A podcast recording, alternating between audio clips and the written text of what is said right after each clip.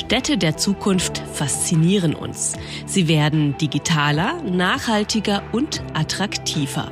Die Gastgeber Matthias Wilicki und Michael Kimberger haben Erfahrung in Verwaltung, Politik und Technologie. Sie sprechen mit Menschen, die ihre Kommune zukunftsfähig machen, die digitalen Heldinnen der Stadt. Und jetzt viel Freude bei Smart We Can.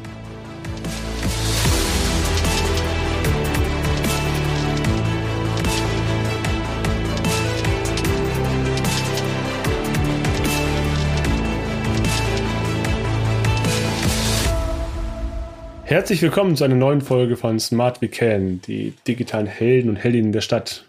Willkommen, Matthias. Moin, darf ich sagen. Moin. Äh, wir kommen gleich drauf zurück. Warum moin?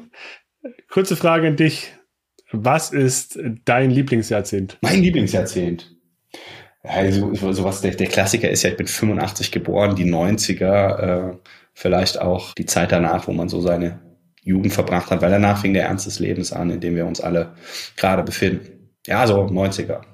90er plus, 90er plus, sag ich mal. Ich zwinge dich jetzt nicht dazu, 90er Jahre Lieder zu singen, keine Dankeschön. Sorge. Da bin ich auch was, was, was so, so als Partygänger und so, das sind dann eher die 2000er, ne? dass ich die Lieder und Charts so kenne. Ja, sehr gut, aber wir sind ja relativ ähnlich alt. Ja, ich bin ja Jahrgang 82 und ich glaube, ähm, tatsächlich ist die Zeit, über die wir heute sprechen, so die 2000er Jahre, sehr spannend, weil es eigentlich schon gerade im kommunalen Umfeld auch der Beginn von vielen Digitalisierungsanstrengungen war, auch wenn man darüber heute gar nicht mehr so viel liest. Wie siehst du das? Ja, ich, also ich sehe das so, dass das, dass das definitiv so ist. Ähm, man kann es nur gar nicht so richtig greifen, ne, weil das, das, ähm, man, man, verbindet mit der Zeit wirklich noch was anderes ne, und hat äh, diese ähm, digitale Technik noch gar nicht so auf dem Schirm. Ne. Ich weiß, Handy, Handys kamen damals, glaube ich, ne, in den 90ern äh, all solche Dinge, so, so, so richtig digital war es noch nicht. Es kam, ich weiß, ich weiß, oh Gott, ich darf das hier gar nicht sagen. Man hat Musik runtergeladen über äh, semi-legale Plattformen und so, äh, zumindest dann in den 2000ern heute gar nicht mehr vorstellbar. Das waren so die Anfänge von Digitalisierung. Es sollte verjährt sein. Ich bin mir nicht ganz sicher, aber es sollte verjährt sein. Ja, ich darf sagen, ja. Gut, aber ich bin gespannt, was unser heutiger Gesprächsgast dazu sagt. Ja. Ich habe ja, ich habe das ja auch nicht selber gemacht, aber es waren dann so CDs im Umlauf. CDs gibt's ja heute auch nicht mehr. Selten, das stimmt, ja. Die LP kommt wieder. Ja. Also, da hat sich, ich würde sagen, da hat sich schon vieles, äh, da ist vieles in die Jahre gekommen. Da hat sich vieles auch schon wieder rausge, rausge also ne, das gibt's nicht mehr, hat sich rausgelebt, sozusagen. Ja, aber es ist mal spannend, einen Blick zurückzuwerfen auf die 2000er. Genau das machen wir heute.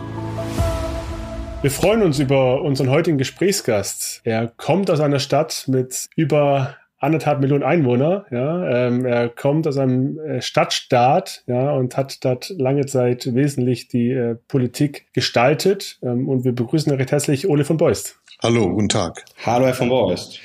Ja, vielleicht kurz zu Ihrer Person. Ich glaube, jeder kennt Sie hier, aber vielleicht trotzdem nochmal. Ähm, Sie waren ähm, erster Bürgermeister von 2001 bis 2010 in Hamburg. Mhm. Und ähm, vielleicht wollen Sie unseren Zuhörerinnen und Zuhörern kurz dann noch ergänzen, was Sie eigentlich jetzt seit 2010 gemacht haben und heute aktuell machen. Mache ich gerne. Also ich war in der Tat äh, gut neun Jahre erster Bürgermeister, vorher acht Jahre Fraktionsvorsitzender Oppositionsführer und habe 17 Jahre lang Berufspolitik in Hamburg gemacht und ähm, bin eigentlich Jurist, äh, habe auch länger als Anwalt gearbeitet und habe dann nach meiner Zeit, meiner politischen Zeit ab 2010 äh, zunächst kurz bei Roland Berger der Unternehmensberatung gearbeitet und dann eine eigene Beratung aufgemacht. Die hieß erst äh, Ole von Beuys Consulting, dann von Beuys und Kollegen und hat jetzt Standorte äh, in Hamburg, in Berlin, in Köln, in Brüssel und ähm, bin der Gründer dieser Firma, habe meine Anteile an meine Mitgesellschafter verkauft, mache aber noch eine Reihe von Dingen für die Firma, die jetzt über 40 Mitarbeiterinnen und Mitarbeiter hat und wir machen überwiegend Beratung in Sachen Public Affairs. Das heißt, wir versuchen äh, Interessen von Unternehmen in der Politik zu platzieren, Verständnis äh, zu finden oder zu wecken und zu finden und ökonomische Themen im politischen Bereich zu platzieren. Das äh, habe ich seit meiner politischen Laufbahn gemacht. Und wir freuen uns, dass Sie heute mit dabei sind einmal über die digitale Stadt zu sprechen. Gerne, ähm, ja, ja, gern. Jetzt ähm, muss man sich so ein bisschen in das Jahr 2001 zurückversetzen. Das fällt uns heute schon etwas schwerer. Ah. Ja. Äh, ich habe mal nachgeschaut. Ja, 2001 war das Jahr, wo das erste Handy mit Farbdisplay rausgekommen ist. Ja. Oh meine Güte, ja.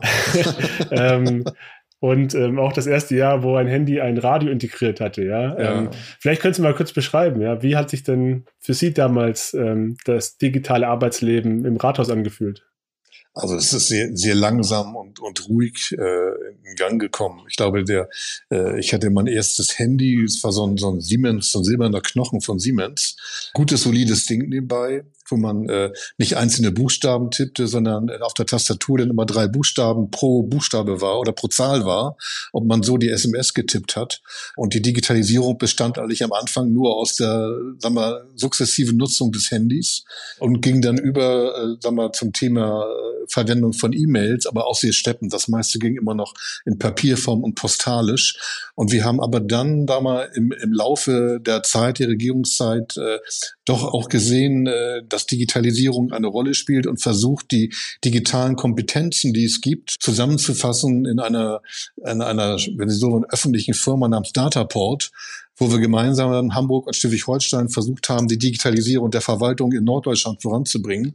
Ich glaube, wenn ich das richtig verstanden habe, ist es bis heute ein Erfolgsmodell, wo, weil immer mehr Länder gesagt haben, Mensch, das läuft gut, äh, wir machen das zusammen und haben dann versucht, äh, sagen wir, Stück für Stück Digitalisierung voranzubringen. Norddeutschland, äh, auch mit vielen Experten aus den norddeutschen Bundesländern, bis hin, das war damals revolutionär, zu versucht haben, zum Beispiel im Bereich Tourismus gemeinsame Websites zu entwickeln, was damals völlig unüblich üblich war und sind, wenn Sie so wollen, niedrigschwellig in das Thema reingeschlittert. Das war echt mehr Schlittern, weil es am Anfang eher zufallsgeprägt als zielgerichtet war. Haben Sie da so digitale Effekte, die man ja heute sieht? Ich komme jetzt gerade drauf wegen der gemeinsamen Tourismus-Homepage. Es gibt ja bei, bei Plattformen äh, durchaus das Highlander-Prinzip inzwischen. Ne? Es gibt Spotify und Deezer und Apple Music und man weiß, am Ende wird es einen großen geben, der alle anderen schluckt. Wie, wie, wie würden Sie den Effekt jetzt bezogen mal auf die, die Anfänge von Dataport äh, ähm, beschreiben und auch mit dem, was Sie, was Sie daraus gelernt haben? Naja, also der, dieser, der, der Effekt, den Sie beschreiben, war insofern am Anfang äh, eine riesige Befürchtung, weil alle Angst hatten vor zu einer großen Dominanz Hamburgs. Und immer dachten, jetzt kommt die Millionenstadt Hamburg. Also jetzt nebenbei wohnen hier, also gemeldet vielleicht weniger, aber wohnen hier über 1,9 Millionen Leuten. Und äh, da waren die Vorbehalte im Umland sehr groß. Und die Hauptaufgabe bestand eigentlich, denen zu sagen, Leute, macht mit, ihr habt die Chance, euch genauso darzustellen wie wir. Die Darstellung auf Websites oder die Kooperation ist keine Frage der Größe, sondern letztlich der Originalität und der Qualität. Äh, und da die Vorurteile zu brechen, äh, ist nicht ganz einfach gewesen, hat sehr lange gedauert, äh, weil viele gesagt haben, wir wollen einfach nicht, die schlucken uns nur. Und da vertrauensbildende Maßnahmen zu schaffen, bis hin auch zu persönlichen Besuchen, also nicht online, wie wir es jetzt machen, sondern da besuchte man sich noch persönlich mit Terminen vor Ort, um dafür zu werben. Das hat wirklich relativ lange gedauert und war kein einfacher Prozess. Und die Vorbehalte nebenbei in der Verwaltung selber, Tourismus ist ja ein Teil, die ich nur gesagt habe, und da geht es ja aber mehr um Darstellung und Werbung, aber Verwaltungsprozesse zu digitalisieren, die Vorbehalte waren riesig. Ich glaube sogar noch über meine Amtszeit hinaus, da kann ich gleich noch was erzählen aus meiner späteren beruflichen Tätigkeit heraus, jetzt unabhängig vom Bürgermeisteramt. Da war, war, war die Verwaltung unglaublich schwerfällig. Und nicht nur irgendwie die alten und bösen Beamten, sondern auch Jüngere hatten, hatten Vorurteile und Vorbehalte. Das war ein sehr langwieriger und zäher Prozess. Wie sind Sie da durchgekommen durch den Prozess? Was sind Ihre Erfolgsrezepte? Kostet unglaublich viel Zeit und äh, Überzeugungsarbeit. Und vor allem, ich glaube, das Wichtigste ist, dass man sich nicht vornimmt, am Anfang mit einem riesigen digitalen Ziel dieses diese Prozesse allen überzustülpen und sagen wir, eine perfekte Lösung für alles haben zu wollen. Erstens gibt es sie wahrscheinlich gar nicht und zweitens dauert das in der Abstimmung unglaublich lange, sondern man muss versuchen, mit bei der Drogentherapie würde das heißen niedrigschwelligen Angeboten, also mit ganz einfachen Lösungen die Leute äh, zu begeistern und für sich zu gewinnen und über diese einfachen Lösungen äh, langsam auch kompliziertere Lösungen einzuführen. Also wenn ich, wenn, wenn ich mal ein Beispiel erzählen darf, meine Beratungsgesellschaft hat seit sehr langen Jahren ein Beratungsmandat äh, für die Smart Parking Plattform, die wir gegründet haben. Da geht es darum, dass äh, das Bezahlen, nur das Bezahlen am Anfang von Parken nicht mehr über Parkuhren erfolgt, sondern über, über eine App erfolgt. Also und man digital bezahlen kann. Das ist ja, wenn Sie so wollen, der niedrigschwelligste Einstieg, den es gibt und gar nicht so was Originelles. Allein das hinzukriegen, jetzt läuft es fast in allen großen Städten, aber es war ein Prozess, der sieben, acht Jahre gedauert. Am Anfang gab es nur Vorbehalte. Das kann doch nicht sein und die Parkuhr kann man doch gar nicht ersetzen. Wie soll das digital gehen? Wie ist es mit Leuten, die keine App haben? Wie macht man denn die Kontrolle? Wer garantiert, dass die Buchungen ordnungsgemäß laufen? Das war eine solcher, ein solcher Mauer von Vorurteilen, die da waren. Und langsam kam eine Stadt, Hamburg war ganz vorne. Noch in meiner Regierungszeit haben wir das eingeführt. Andere Städte kamen hinterher.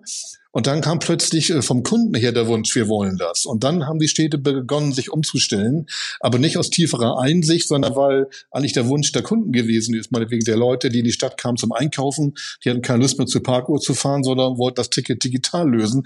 Dann entstand praktisch von, von der User-Seite her die Nachfrage und so ist es inzwischen fast flächendeckend. Aber es war ein ganz langer, langsamer Prozess, aber der hat andere Prozesse ausgelöst und äh, das geht aber nur niedrigschwellig und nicht mit einer Komplettlösung, das wird ganz schwierig und haut nicht hin. Ich mache einen kurzen Disclaimer aus der Smart Parking Zeit kennen wir beide uns ja auch persönlich genau. Verdeust, ja. Ja, ja genau. ähm, insofern, ähm, ja, es ist tatsächlich ähm, spannend, dass es auch bei so Niedrigschwellenangeboten selbst ein langer Kampf ist. Ja. Ähm, trotzdem hat man, finde ich, in Deutschland das Gefühl, Hamburg ist ja sehr weit vorne ja, und ja. hat es ja auch viel, viel leichter, weil sie sich gar nicht so mit deutschen Städten oft vergleichen, sondern vielleicht eher nach Skandinavien auch schauen. Ja, ja Kopenhagen, Stockholm ist enorm. Ja. Hat das geholfen? Also hat diese, diese Not-Perspektive auch in der Digitalisierung geholfen? Ja, ja, also psychologisch mit Sicherheit. Der Blick hier geht vielleicht mehr nach Kopenhagen als nach München. Also München ist Deutschland, Kopenhagen ist Dänemark, aber rein mentalitätsmäßig sind am Skandinavier näher.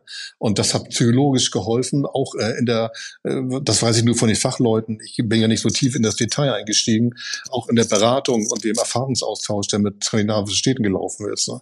Nebenbei ist es wirklich viel passiert, äh, auch was die Dienstleistungsangebote der Verwaltung angeht. Über die Bürgerämter ist, läuft alles inzwischen Menschen digital und wie ich den Eindruck habe, auch jetzt als normaler Bürger, der es nutzt, läuft es wirklich gut und äh, ohne große Probleme. Aber wie gesagt, das ist ein ganz schwieriger Prozess gewesen. Nebenbei, wenn ich das sagen darf, ein Prozess, äh, der auch aus der Verwaltung teilweise selber kam, äh, weil manchmal die Art und Weise, wie dort Entscheidungen getroffen werden oder Dinge eingeordnet werden, anders sind, als man sie die als als Nutzer, Bürger oder User, wie man es immer ausdrücken will, vorstellt. Ich will mal ein anderes Beispiel nennen, wenn ich darf. Ich habe mal eine Firma beraten, äh, die, die hat sich damit beschäftigt, Ausschreibungsverfahren rein papierlos und digital zu machen. Und wir haben da ein Prinzip, was im Prozess der Digitalisierung ganz häufig ist. Das Grundprinzip eben war, Ausschreibungen nicht mehr händisch zu machen. Das heißt, wenn die Stadt irgendwas will, veröffentlicht sie im amtlichen Anzeiger meinetwegen, wir brauchen 100 Parkbänke mit der und der Beschaffenheit, sondern das wird digital ausgeschrieben und die Bewerbungen der Leute, die mitmachen wollen, erfolgen auch digital, also papierlos. Dann wird es ausgewertet und dann kommt der Zuschlag bei dem, der am besten und am günstigsten oder am besten beides ist. So die Theorie. Und ich bin dann sozusagen aus meiner Routine heraus gesagt, finde ich toll die Idee und bin dem mit den entsprechenden Leuten bei den Bürgermeistern, die ich kannte, vorstellig geworden. Dachte, hier ist ein neues Produkt, digitale Ausschreibung. Ähm, das beschleunigt die Sache, ist einfacher für die Anwender und so weiter. Und wie läuft das dann? Da kommt diese Idee. Der Bürgermeister hat meist auch keine Ahnung von dem Thema. Woher auch? Kann man ihm gar nicht übernehmen. Der gibt es in die Fachabteilung, die für Ausschreibung zuständig ist. Und die stellt fest, dass sie statt zehn Mitarbeitern, die bislang Ausschreibungen bearbeitet hat, nur noch drei brauchen, weil das Digitale unglaublich viel Personal einspart. Nun würde man als Laie denken, das ist ja toll, die sparen sieben Leute ein, die kann man ja woanders einsetzen, Pustekuchen. Denn der Rang, die Bedeutung in der öffentlichen Verwaltung, in der Gesamthierarchie aller öffentlichen Verwaltung, hängt davon ab, wie groß die eigene Abteilung ist. Sodass der Chef der Abteilung zunächst einmal gar kein Interesse hat, die zu verkleinern, weil er, wenn Sie so wollen, statt zehn Leute nur noch drei, nur noch ein Stern auf der Schulter hat, statt drei Sterne auf der Schulter hat. Und die haben mit Händen und Füßen sich dagegen gewehrt, mit allen möglichen Begründen bis hin zu Datenschutzgeschichten, wo das zigmal geprüft war. Inzwischen läuft das auch einigermaßen, hat aber eine Ewigkeit gedauert, weil die, sagen wir mal, die Art der Maßstäbe, die die Verwaltung selber setzt, äh, völlig anders ist, als, äh, als man normalerweise erwartet. Also Sie sind da so ein Stück weit in der Dolmetscherrolle unterwegs, hin und wieder. In der Dolmetscherrolle und Sie müssen wirklich dicke Bäcker bohren, Bretter bohren. Es dauert lange. Und sie müssen teilweise auch öffentliche Meinung für sich instrumentalisieren, indem sie meinetwegen versuchen, über die lokale Presse oder über die Kammer oder über Verbände äh, oder äh, über meinetwegen Handwerksbetriebe, die an der Ausschreibung teilnehmen und die von sich aus sagen, das gibt uns große Erleuchterung, macht es doch so, dass man Verbündete findet. Die Idee alleine bringt es nicht, sondern sie müssen wirklich, Druck ist das falsche Wort, aber sie müssen Verbündete für das Thema finden. Jede Neuerung wird zunächst einmal äh, oder wurde doch sehr argwöhnisch äh, betrachtet. Mhm. Gibt's eine, Sie haben eben mal das äh, Stichwort vertrauensbildende Maßnahmen benutzt und auch das, äh, äh, die, die psychologische Hilfe, die die äh, Perspektive äh, der skandinavischen Länder hat beschrieben. Gibt's für die äh, für, für, für diesen ja für diesen Effekt, wie, wie Behörden ticken, wie stark man beharrend auf das Thema Personalstärke schaut. Was, was raten Sie Ihren Kunden, was raten Sie Firmen, wenn, wenn, wenn die mit so einem, äh, in so einem Feld unterwegs sind? Also mal ganz, ganz ganz müde gesagt, äh, Sie müssen schauen, wo ist eine Stadt, von der bekannt ist, dass sie für digitale Entwicklung offen ist. Äh, und das liegt teilweise, sind das auch überwiegend immer noch Top-Down-Ansätze. Mhm. Es kommt von oben. Das klingt jetzt autokratisch, aber aus dem Apparat selber, wenn Sie, Sie der jüngere Mitglied, äh, Mitarbeiterschaft haben, kommt manchmal aus dem Apparat selber. Im Regelfall ist es die Spitze der Exekutive, die das anspricht und versucht sukzessive einzuführen.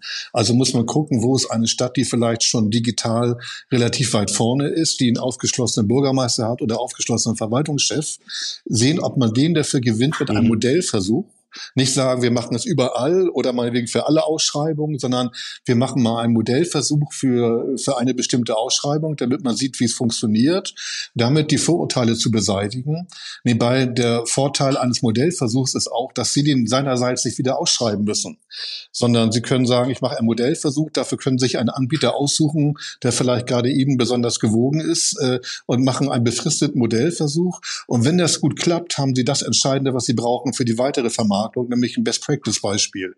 Die blanke Theorie, da können Sie Seiten füllen und als Anbieter alles Mögliche vorschlagen und technische Details stapelweise liefern, interessiert keinen Menschen, sondern jetzt mhm. alles überspitzt gesagt. Aber sondern Sie müssen dann eine Stadt haben, die das zumindest im Modellversuch gut hingekriegt hat. Und wenn das läuft, können mhm. Sie auch auf andere Städte zugehen. Aber ohne Best-Practice-Referenz kriegen Sie es nicht hin. Oder ganz schwierig nur hin. Jetzt schreiben Sie da zurecht, das ist autokratisch, das muss Chefsache sein, Digitalisierung. Ja. Jetzt habe ich mal mir die Mühe gemacht, mal ein bisschen in diese Koalitionsvereinbarung von Ihrer Zeit damals reinzuschauen. Ja. Das Thema Digitalisierung kommt nirgends vor. Ja. Ähm, das heißt, mein Eindruck ist, es war damals keine Parteipolitik, die das Thema eigentlich geprägt hat. Ja. Könntest du mal beschreiben, wo sozusagen damals der, der Druck zur Digitalisierung herkam? Ja, wenn Sie so wann kam, der ja, Druck oder der Ansporn im Grunde gar nicht aus dem Bereich Digitalisierung selber, sondern unser Bemühen damals mit meinem Kollegen Peter Harry Carsten Schleswig-Holstein zusammen zu sagen, wo gibt's Bereiche, wo es Sinn hat, dass wir Verwaltungskompetenzen zusammenwerfen. Unsere Idee war, die gehört aber eigentlich gar nicht zu dem Thema, möglichst so viele gemeinsame Verwaltungseinrichtungen zu schaffen, damit man irgendwann mal Richtung Nordstaat marschieren kann, weil wir der Meinung waren, der Föderalismus mit 16 Ländern ist zu schwerfällig und zu langsam. Und das war unsere Überzeugung, kriegt man nur hin, wenn man mit vielen Beispielen nachgewiesen hat, die Kooperation klappt. Und so ist eigentlich Dataport entstanden, gar nicht aus dem Stichwort der Digitalisierung heraus, sondern weil wir geguckt haben, wo ist ein Bereich, wo man Kompetenzen zusammenschmeißen kann und Fähigkeiten Fähigkeiten zusammenschmeißen kann. Und der Bereich Digitalisierung hat sich darum angeboten, weil er neu war. Wenn Sie etwas zusammenschmeißen, was schon da ist, haben Sie schon Besitzstandswahrung.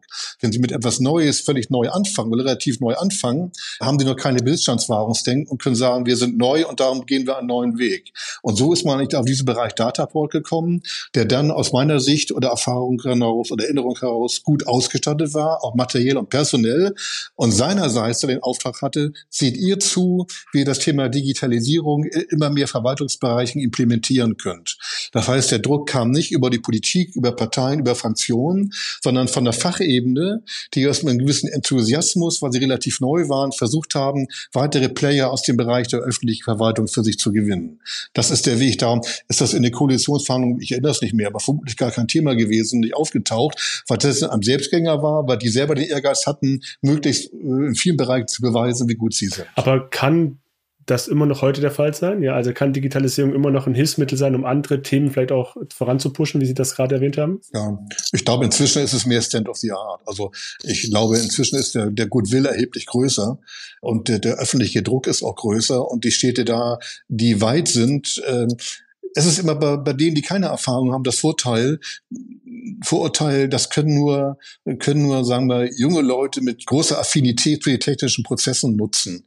Und je mehr sie merken, dass es, sagen wir, auch ein Nutzen, der in die breite Öffentlichkeit hinaus reingeht, desto mehr greift das auch um sich. Und ich glaube, äh, dass man in vielen Städten inzwischen relativ weit gekommen ist. Es gibt immer noch weitere Schritte, die man machen kann gibt teilweise auch meinetwegen gesetzliche Probleme, glaube ich. Wenn Sie ein Beispiel nehmen, die ganze Diskussion über die Diskussion von öffentlichen Bauvorhaben. Da haben Sie ein Baugesetz, was immer noch darauf abstellt, dass die im amtlichen Anzeiger veröffentlichen, wo öffentliche andere Verfahren stattfinden, die dann teilweise dann mit A5-Plakaten in den Stadtteilen plakatiert werden. Natürlich Käse, sondern Sie könnten eine viel interessantere, regere Diskussion digital machen. Und teilweise ist, kommen die Gesetze nicht hinterher. Das ist eine Aufgabe vom, meist vom Bundesgesetzgeber, die Gesetze zu ändern, ist aber auch langsam im Gange. Vielleicht zu langsam, aber da ist einiges ja auch im Gange jetzt inzwischen. Jetzt sind Sie als als Berater tätig, ja, und ähm, ich glaube nicht so sehr für Kommunen, sondern eher für Firmen. Ja, ja, ja. Aber ähm, was würden Sie denn aus Ihrer Erfahrung auch aus äh, Kommunen raten, die jetzt, sag ich mal, jetzt nicht so weit wie Hamburg sind, äh, sondern wirklich eher noch sagen, sie müssen eigentlich jetzt ganz viel Überzeugungsarbeit leisten, intern, mit im Stadtrat und so weiter. Ja, was wäre Ihre Empfehlung an den Oberbürgermeister, der sich da an Sie wenden würde?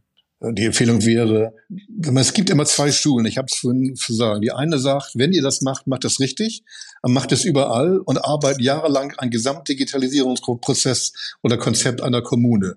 Auch in dem Bestreben, viele mitzunehmen, anzuhören, zu motivieren. Das ist nachvollziehbar, aus meiner Sicht aber nicht so erfolgsversprechend, wie zu sagen, ich suche einen Bereich aus, zum Beispiel Smart Parking oder es gibt vermutlich auch andere, wo es sagen wir, einen niedrigschwelligen Einstieg gibt, von dem alle was haben, machen den, der relativ relativ einfach ist und mit dem marschiere ich los und da schließe mir andere Bereiche. Und ich würde wirklich zu einer Art Salamitaktik raten, also mit einer ganz dünnen Wurstscheibe anfangen, die denn auch konsensual ist, aber immer zu sehen, ob ich das groß oder klein mache in diesem Prozess, auch, es ist wie ein phrasiges Wort, die Stadtgesellschaft mitzunehmen. Also wenn Sie es nur top-down machen, aber nicht vorher auch mit den Wirtschaftsverbänden, den Kammern, den Gewerkschaften, den Personalräten, die mit einbeziehen, dann kriegen Sie es auch nicht hin. Also ich würde eine Salamitaktik machen oder einer möglichst breiten Einbeziehung derjenigen, die von dem Thema betroffen sind. Ich habe bei der Salamitaktik so eine Frage. Jetzt sind wir zwar nicht so weit wie die, wie viele andere Länder, wie viele andere Staaten, aber durchaus sind schon viele, äh, gibt es schon viele, die sich auf den Weg gemacht haben und die schon auch teilweise für für Deutschland zumindest beachtliche Erfolge vorweisen. Das heißt, wenn ich jetzt starte, dann kann ich mich ja eigentlich nur noch, und da komme ich zurück auf das Thema oder auf die Analogie zu Dataport und, und, und, und ähnlichen Vorhaben, dann kann ich mich ja eigentlich nur noch auf einen schon aufgegleisten Zug draufsetzen. Jetzt in der politischen Perspektive habe ich da als Bürgermeister noch was von, wenn ich das so tue ich bin weder der Pionier, ich bin weder derjenige, der jetzt hier irgendwie einen Knoten durchschlägt, sondern ich bin der, der jetzt hinterherläuft oder auf den fahrenden Zug mit aufspringt, bevor er wirklich gänzlich den Bahnhof verlassen kann. Kann also der Gedanke theoretisch nachvollziehen. Praktisch ist es so, dass jede Stadt und jede Kommune sich für die Nabel der Welt hält. Und man vergleicht sich nicht mit anderen, sondern guckt, was geht bei mir.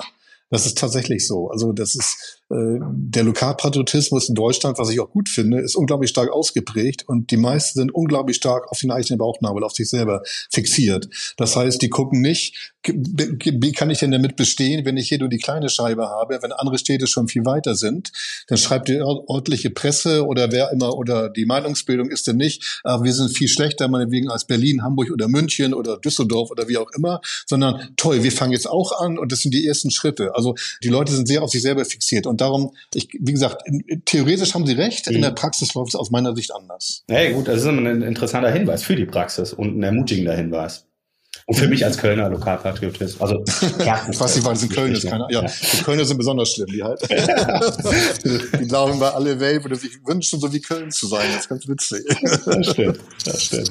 Würden Sie aus Ihrer Perspektive heute sagen, dass Deutschland da inzwischen ganz gut dasteht beim Digitalisierung in Kommunen? Oder sagen Sie, da ist noch großer Weg zu gehen? Ich glaube, die Unterschiede sind sehr groß. Es gibt, gibt manche, manche Kommunen, die sehr weit sind und andere, die ganz wenige Schritte gemacht haben. Sehr unterschiedlich. Aber ich gebe ehrlich zu, ich mache da auch keine ich habe da kein Messverfahren, ich kann es nicht beurteilen. Ich weiß es nicht. Haben es eigentlich große Städte in Ihren Augen da leichter als kleine Städte? Also am einfachsten haben es aus meiner Sicht mittelgroße Städte. Ganz große Städte wie Hamburg und Berlin, die haben noch verschiedene Verwaltungsebenen, wie, wie Bezirke oder Distrikte, wie die auch immer heißen. Städte mit einem innovativen Verwaltung oder innovativen Bürgermeister in einer Größenordnung, sagen wir mal, zwischen 100.000 und 400.000. Das sind aus meiner Sicht diejenigen, die am schnellsten Innovation einsetzen weil die nicht so groß sind, dass sie ewige Abstimmungsprozesse sind, aber groß genug, um auch, sagen wir, genug kritische Masse haben, Dinge auszulösen. Und meine Erfahrung ist, dass in der Größenordnung man die Städte am schnellsten gewinnt. Würde ich so unterschreiben, ja. Also Karlsruhe, Leipzig, Rostock, so in der, in dem Cluster. Fühlen Sie sich aufgerufen in Karlsruhe, Leipzig und Rostock? Vielleicht weiß ich, wie es Karlsruhe nur Beispiel. Ja, äh, ganz lieben Dank für all die Einblicke. Ja, ähm, ich denke, das war sehr spannend, das nochmal von Ihnen auch ähm, zu hören. Eine Frage habe ich am Schluss. Sie haben am Anfang berichtet von Ihrem großen Siemens-Handy, ja, was ja. ganz viel konnte und vor allem wahrscheinlich besonders schwer war. Ich habe nur eine Frage. Was stand eigentlich damals an Ihrem ersten Amtstag ähm, auf Ihrem Schreibtisch? Waren da waren das nur Akten oder war da schon ein, ein, ein Computer auf dem Schreibtisch? Nein, war kein Computer. Nee, war kein Computer. War echt nur, waren Akten und Telefone. Auch ein rotes Telefon? Nee, ein grün, grünes war das. Gab einmal das normale und da gab es noch eins für extra Anrufe. Das war grün, glaube ich. Wahrscheinlich Modell T1 mit Wählscheibe. Ich weiß es nicht mehr. Oder, oder Tasten. ja, schön. Wir haben zum Abschluss immer eine Frage an alle Gäste, die lautet, bei den Vorhaben, die aus Ihrer Sicht in Sachen Digitalisierung zu vollziehen sind, die anzugehen sind in deutschen Kommunen. Welche Heldin, welchen Held brauchen deutsche Kommunen aus Ihrer Sicht dabei? Das kann ein Held der Kindheit sein, das kann jemand äh, Fiktives sein oder auch eine reale Person. Ja, ja. Vielleicht ein Gustav Ganz, der hat so viel Glück. Das brauchen Sie nämlich auch, damit alles klappt. Ja, sehr gut. Sehr gut. Prima. Dankeschön. Gerne. Sehr okay. gut. Also ganz vielen Dank für das Gespräch, für Ihre ja, Zeit und äh, viel Erfolg bei Ihren Vorhaben. Jo, tschüss. Ciao. Tschüss. tschüss. Ein sehr spannendes Gespräch heute mit Ole von Beust. Matthias, was hast du rausgehört? Nochmal vielleicht auch für dein tägliches Tun oder für das, was heute Städte tatsächlich erleben. Ja, ich habe ja so ein bisschen darauf abgezielt, dass es um diese äh, die Frage geht, wie wie äh, gewinne ich Leute, die jetzt erst starten müssen oder sollten. Und ähm, da hat er ein paar spannende Dinge gesagt. Ich fand super spannend, das müsste man eigentlich nochmal vertiefen. Auch die Frage, wie gewinne ich denn Leute, die abgeben müssen? Ne? Also die, die, die Frage mit den Sternen auf der Schulter, die sich nach Mannstärke und Mann- und Fraustärke bemessen. So. So hat er es ja äh, gesagt. Und äh, vor dem Hintergrund, ähm, es gibt jetzt schon diese Kooperationsplattformen und es gibt Lösungen und ähm, die, die Attraktivität da mitzumachen, wie, wie muss sich das entwickeln, wie kann ich da als Kommune auch meinen eigenen Beitrag nochmal leisten, sofern ich das will. Auch wenn, das hat er ja auch gesagt, die Aufmerksamkeit zunächst um den Kirchturm herum erzeugt wird und das da auch äh, in Kommunen äh, lokalpatriotisch gut funktioniert. Also fand ich spannend, äh, finde ich einen interessanten Aspekt und ähm, ja, die, die Frage, äh, wer gibt die Zündung, wer gibt die, die Initialzündung für diese Vorhaben? Auch spannend. Er hat ja beides gemacht. Ne? Er war erster Bürgermeister, er hat lange in der äh, Opposition gearbeitet, äh, also Politik versus Verwaltung, äh, regierende Partei versus Oppos Opposition. Was denkst du, Michael? Wer, was treibt an? Ich glaube tatsächlich, dass wir so für einige Folgen jetzt Input haben. Ja, ich, ich denke insbesondere auch an die Frage, wer ist tatsächlich derjenige, der Digitalisierung voranbringen kann. Ja, ähm, ist es wirklich der erste Bürgermeister, Oberbürgermeister? Kann das heute vielleicht auch eher sogar aus der Verwaltung herauskommen? Ein paar Punkte hat er erwähnt, aber ich glaube, da müssen wir noch mal ein bisschen vertiefen. Das lohnt sich. Ja, ist es überhaupt der eine? Ne? Ist es ist überhaupt, überhaupt der eine? Oder ist es eine Mischform von unterschiedlichen Akteuren? Dann ist nur die Frage, wer ist verantwortlich für die Akteurinnengruppe und wer setzt sie auf Linie? Und gibt es das eine Musterbeispiel? Ja, ich glaube, ähm, das ist auch natürlich gerade bei dem Thema gefährlich, dass man denkt, okay, der eine, Hamburg hat alles richtig gemacht und wir machen alles wie Hamburg. Äh, es ist nicht jede Stadt wie Hamburg, das hat er ja auch erwähnt. Ja, ähm, vielleicht gibt es auch ein Rezept für, für große, ein Rezept für mittlere, ein Rezept für kleine oder noch diffiziler, ja. Ähm, das ist mal spannend, einfach mal reinzuschauen. Und ich glaube, gerade so diese, diese Megastädte haben einfach auch ganz andere Herausforderungen. Da muss auch einiges an, anders wieder angegangen werden. Und nicht jeder denkt halt jetzt gleich über Zusammenarbeit Hamburg und Schleswig-Holstein nach, sondern manches passiert im Kleinen. Aber auch da kann es so interkommunale Zusammenarbeit durchaus geben. Ja, das glaube ich auch. Ich glaube, ohne was vorwegnehmen zu wollen, weil ich höre raus, dass du eine Folge anteaserst, die wir in Zukunft aufnehmen, aber ohne was vorwegnehmen zu wollen. Ich glaube, dass es nicht nur eine Frage von Personen ist, eine Frage von Zeitpunkten äh, und ein relativ komplexes Gebilde, was da entstehen muss, um eine positive Basis, ein positives, ein gutes Fundament für solche Bemühungen zu legen. Da sollten wir drüber sprechen. Wir sprechen weiter, ja. Es bleibt spannend, es bleibt ein spannendes Thema. Wir machen eine Folge fertig und haben schon wieder Ideen für vier neue. So läuft das hier. So sollte es laufen. Lasst uns Bewertungen da, hört uns äh, auch in Zukunft. Wir freuen uns, wenn ihr dabei bleibt. Alles Gute, Matthias, viel Spaß und bis bald. Auch.